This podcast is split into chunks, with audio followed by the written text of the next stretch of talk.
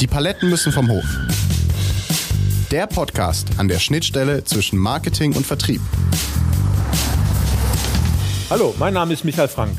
In meinem Podcast Die Paletten müssen vom Hof beschäftige ich mich mit der Frage, wie Vertrieb und Marketing besser zusammenspielen müssen, um mehr Wirkung am Markt zu zielen. In dieser Podcast-Serie lade ich mir Experten aus Vertrieb und Marketing ein, um genau diese Frage zu erörtern, Experten aus verschiedenen Branchen. Und beginnen werde ich in der ersten Folge mit Professor Dr. Rembert Horstmann von der Cologne Business School.